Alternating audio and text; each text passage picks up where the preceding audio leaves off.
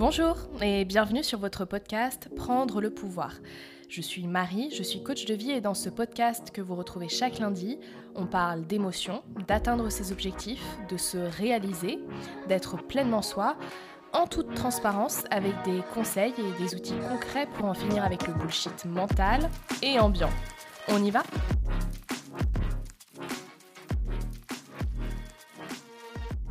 Hello les amis, j'espère que vous avez passé un excellent week-end. De mon côté, j'en ai bien profité.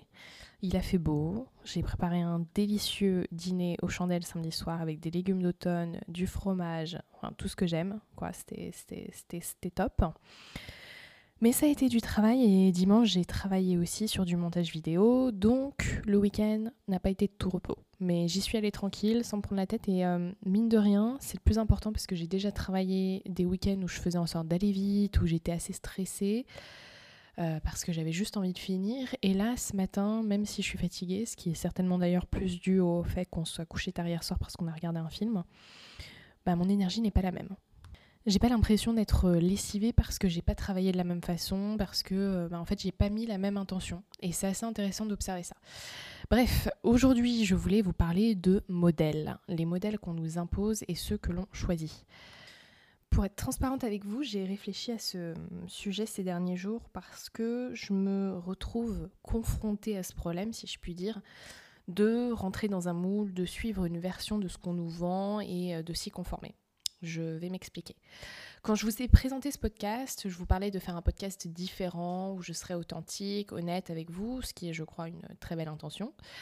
Comme je vous l'ai expliqué dans le premier épisode, je me retrouvais pas et je me retrouve toujours pas d'ailleurs dans ce que bon nombre de coachs font dans cette attitude que je trouve souvent pseudo-parfaite, entre guillemets, où on parle peu de soi, où on vante réussite, conseils positifs, épanouissement, etc. etc et euh, où on donne toutes les solutions clés en main sans inviter chacun, chacune à comprendre pourquoi en fait les choses arrivent et comment et comment et, réellement prendre le pouvoir justement dans sa vie.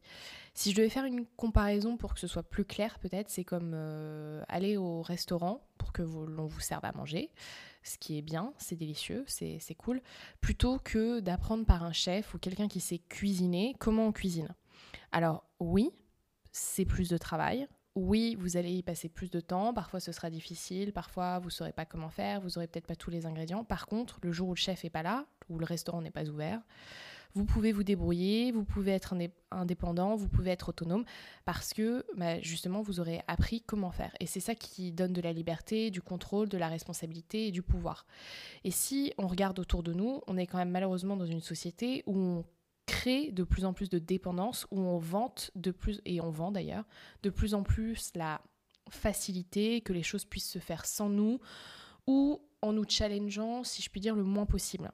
Tous les services de livraison à domicile, les aspirateurs robots, les montres connectées qui nous disent quand est-ce qu'il faut qu'on fasse quelques pas, les applications de rencontre, etc. Il y a, y a tellement de choses. C'est drôle parce que c'était pas du tout le sujet. Et je pense qu'on en, on en parlera dans un autre épisode par contre parce que c'est super intéressant à mon sens. Toujours est-il que dans le coaching, le monde du service et de l'aide, on crée aussi cette dépendance. Et on vous dit juste, voici le problème, voici la solution. Point. Et ça, c'est problématique. Car en fait, ça ne permet pas d'avoir une vision globale, de prendre de la hauteur, d'apprendre, pour ensuite, en fait, s'affranchir et décider de ce qu'on veut. Et, je vais arriver à rejoindre mon point de départ, je suis tombée là-dedans, moi aussi quand j'ai commencé ce podcast et ces vidéos de coaching que vous avez aussi sur YouTube, sur les trois derniers épisodes, j'ai pu moi aussi constater que j'avais tendance à présenter problème plus solution, surtout dans les épisodes 2 et 3. Et quand j'ai fait ces épisodes de podcast, quelque chose me gênait, parce que ça me, ça me ressemblait pas. J'avais l'impression de faire un, un copier-coller de ce qui se fait. Et c'est certainement bien aussi, ça marche pour des, pour des coachs, des mentors, mais ça me ressemble pas tout à fait. En fait, j'ai voulu suivre des modèles qui fonctionnent parce que j'estimais que c'était ce que les gens voulaient entendre. Et c'est certainement ce qu'une partie des gens veut entendre. Mais euh, je ne suis pas là pour euh, vous mâcher le travail. Petit clin d'œil. En fait, bien que le travail de d'autres coachs et de mentors soit honorable, moi, j'ai pas envie de présenter les choses comme ça. Parce que je pense que la meilleure chose à transmettre, c'est d'aider à prendre conscience que on a le contrôle, on a la liberté, on a la sagesse pour faire les choses.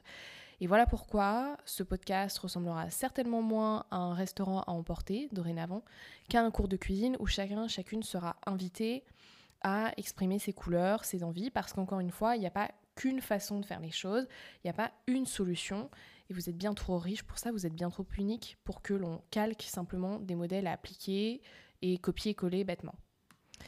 En parlant de modèles, donc, euh, vous aurez compris que je suis pas trop du genre à, synthétiser.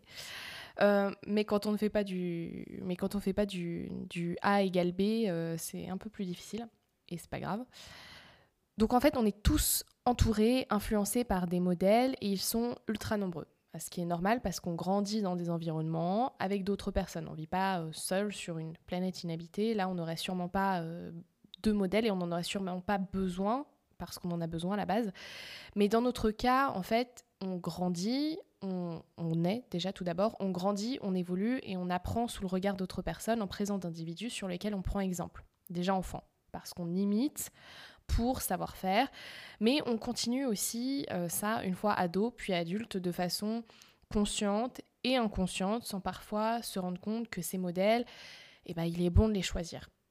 Donc vous avez les modèles sociétaux que vous transmet la société dans laquelle, dans laquelle vous vivez, par exemple des choses euh, telles que les garçons doivent être plus courageux, plus forts, moins émotifs, les, les filles doivent être douces, souriantes, sages, etc. Ça c'est un exemple de modèle.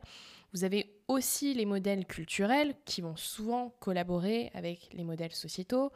Par exemple, les mannequins minces, grandes, jeunes que vous verrez dans les publicités à la télévision, sur les affichages de bus ou dans les métros, comme euh, ces actrices euh, jeunes, belles et minces au cinéma qui vont vous donner aller envie de, qui vont vous donner envie de faire ce régime avant l'été dont on parle dans votre magazine, d'acheter ce complément dont on fait la, la promo à la télé. Bref, tout se rejoint, corrobore. Les cultes de la minceur et de la beauté en sont un exemple euh, frappant. Et puis, on a aussi les modèles familiaux. Donc ça, c'est ce qu'on a pu apprendre, observer de nos parents, de nos frères et sœurs, de nos oncles et tantes, de nos grands-parents, ce qu'on a pu imiter, ce qu'on reproduit peut-être maintenant, tant dans le, le caractère que dans les habitudes. On porte tous à différents degrés ces héritages dont on a parfois à peine conscience, finalement. Et puis, on a nos modèles personnels, ceux qu'on va décider pour nous, consciemment ou inconsciemment, encore une fois, qu'ils soient euh, ceux de notre imaginaire, une version idéale de nous, par exemple, de ce qu'on estime qu'une femme, une mère, une sœur, une fille, une amoureuse devrait être, et c'est la même chose pour les hommes, un père, un fils, un frère, etc. Euh, même un, partenaire, même un, collègue, euh, voilà le métier qu'on a, ce qu'on estime qu'on, comment on devrait être au travail, par exemple, ce genre de choses. Ça peut être aussi des héros ou des héroïnes de fiction, euh, comme Cendrillon qui est malheureuse jusqu'à temps qu'elle soit sauvée par son prince, euh, d'un Superman qui est plus puissant que le reste du monde, qui font partie des, des modèles culturels également d'ailleurs. Et puis les stars, les artistes, les influenceurs, influenceuses que l'on peut admirer, dont on aimerait avoir le même style de vie, la même richesse, la même carrière, la même célébrité. En fait, le modèle, il est utile parce qu'il nous aide à simplifier notre compréhension. Mais par contre, il ne peut pas illustrer la complexité qui est parfois plus le reflet de la réalité, qui est souvent même plus le reflet de la réalité, et ce qui nous empêche de saisir réellement de quoi on parle et de ce dont il s'agit. Et c'est ainsi qu'on va créer des cases, qu'on va créer des moules qui ne nous permettent pas d'exprimer notre singularité, notre différence, et qui ne nous permettent pas non plus de comprendre la singularité et la différence des autres. Et c'est comme ça qu'on passe notre vie à se conformer et à essayer de se rétrécir pour rentrer dans des cases minuscules et aberrantes qui, bien évidemment, ne peuvent pas correspondre, ne peuvent pas... Euh, c'est comme si euh, vous essayez de faire entrer un, un, rond dans un carré ou inversement, ça ne peut pas fonctionner parce que, tout simplement, c'est bien plus complexe que ça. Et c'est ce qui amène à une insatisfaction constante, à une frustration constante et à un jugement permanent de nous-mêmes. Et ça, on pourra également en reparler dans un autre épisode. Donc ce qui est bien dans les modèles, c'est qu'ils nous aident à comprendre une partie de qui l'on est et de ce que l'on veut. Ça, c'est sûr. Ils peuvent être des indicateurs, ils sont des indicateurs de nos désirs, du chemin qu'on a envie de suivre, et ça, c'est top. Ça, il faut savoir l'observer, le reconnaître et se demander ce qu'on ce qu'on a envie de faire avec ça, ce qu'on a envie de faire avec cette indication. Le problème, par contre, du modèle, c'est lorsqu'il nous fait nous sentir mal, lorsqu'il nous fait nous sentir pas assez, lorsqu'il euh, va venir justifier le fait qu'on se rabaisse, qu'on s'aime pas, qu'on n'apprécie pas notre vie, etc. Parce que du coup, ça devient une arme qu'on retourne contre nous. Et à ce moment-là, il faut se demander pourquoi on a ce modèle-là, en fait, d'où d'où il sort, comment, comment on en a hérité, et s'il nous sert vraiment, si on l'a choisi, et si on a envie de le garder avec nous. Donc ce que je vous propose de faire, c'est de vous questionner tout d'abord. Quels sont mes modèles? Et de vous poser cette question pour chaque domaine de votre vie parce qu'on a plusieurs on a souvent plusieurs modèles et ils sont différents selon les sujets. On n'a pas forcément les mêmes modèles en termes de carrière qu'en termes de euh, vie familiale ou de vie amoureuse, par exemple. Donc n'hésitez pas à prendre une feuille et à écrire ces questions. Par exemple, quels sont les modèles que j'ai quant à ma vie familiale? Quels sont les modèles que je suis quant à ma vie professionnelle? Quant à ma vie amoureuse? Quant à la vie dont je rêverais? Quels sont les modèles qui ressemblent à ceux d'une vie épanouie? Quels sont les modèles qui me faisaient rêver enfant? D'écrire toutes ces questions-là. Et puis de proposer des réponses à ces questions de deux façons. La première, selon les modèles qu'on vous a imposés, les modèles que vous avez l'impression d'avoir subis ou les modèles que vous avez l'impression de toujours subir et de proposer aussi une deuxième réponse selon les modèles qui vous font envie, selon les modèles qui vous inspirent, que vous avez choisi ou que vous avez envie de choisir. Par exemple, pour la question quels sont les modèles que je suis ou que euh, oui que je suis quant à ma vie familiale, on pourrait répondre pour les modèles imposés ma mère. Et par rapport au modèle qu'on a choisi pour soi, on pourrait écrire quelque chose comme une femme indépendante, libre, qui n'est pas en charge d'une maison, qui ne s'occupe pas du ménage, etc. Vous n'avez pas besoin de trouver une image ou un nom précis à un modèle imposé comme au modèle choisi, en fait. C'est pas euh, euh, Cendrillon vs euh, Rihanna, par exemple. Ça peut être une vision, une idée comme j'ai fait, comme je viens de le faire. Et je vous conseille d'écrire le tout pour que vous vous rendiez bien compte de comment chaque domaine de votre vie est potentiellement impacté par ces modèles et de différencier les modèles qui vous sont imposés, qui vous font peut-être du mal, et en face ou à côté ceux qui vous font du bien, ceux qui vous donnent envie. Donc d'écrire les deux et de vraiment comparer les deux. Et vous allez peut-être réaliser que vous n'avez pas de modèle qui vous pèse, vous n'avez pas de modèle qui vous contrôle, qui vous limite, ou peut-être réaliser qu'au contraire, vous avez beaucoup de modèles dans votre vie qui ne vous plaisent pas, et que vous n'avez peut-être pas défini ce que vous souhaitiez pour vous et ce qui vous faisait envie. Et ça, c'est OK. L'important, c'est d'en prendre conscience et de commencer par vous poser la question. Demandez-vous qu'est-ce qu'on m'a imposé, qu'est-ce qu'on m'impose, qui suis-je, qu'est-ce que je veux, qu'est-ce que je choisis, qu'est-ce qui me sert?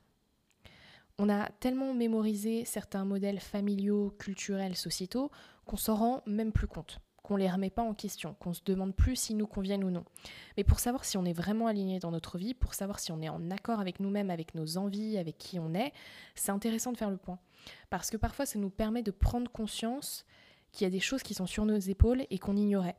Et ça nous donne la possibilité de nous en débarrasser pour mettre à la place quelque chose qui nous fait envie et de nous rapprocher ainsi un peu plus de nous. En ce qui me concerne, c'est donc pour ça que je jette à la poubelle l'étiquette du ou de la coach traditionnelle parce que ça ne saurait pas représenter ma polyvalence, ma, complexité, bref, toute la personne que je suis. Je vous invite à partager en story sur Instagram si le cœur vous en dit votre liste de modèles imposés et choisis dans les différents domaines de votre vie en m'identifiant The Powerful Company FR. Je vous souhaite une belle semaine et d'être inspiré par des modèles qui vous font envie, mais surtout d'être inspiré par vous-même. À la semaine prochaine. Ciao. Vous avez aimé cet épisode? Partagez-le avec quelqu'un qui saura l'apprécier et abonnez-vous. Vous êtes prête, prêt à prendre le pouvoir dans votre vie? Téléchargez dès maintenant votre guide gratuit Booster sa confiance en soi sans avoir à devenir quelqu'un d'autre sur le site thepowerfulcompany.com et suivez-moi sur Instagram, ThePowerfulCompanyFR et sur YouTube. Lien dans la description. À bientôt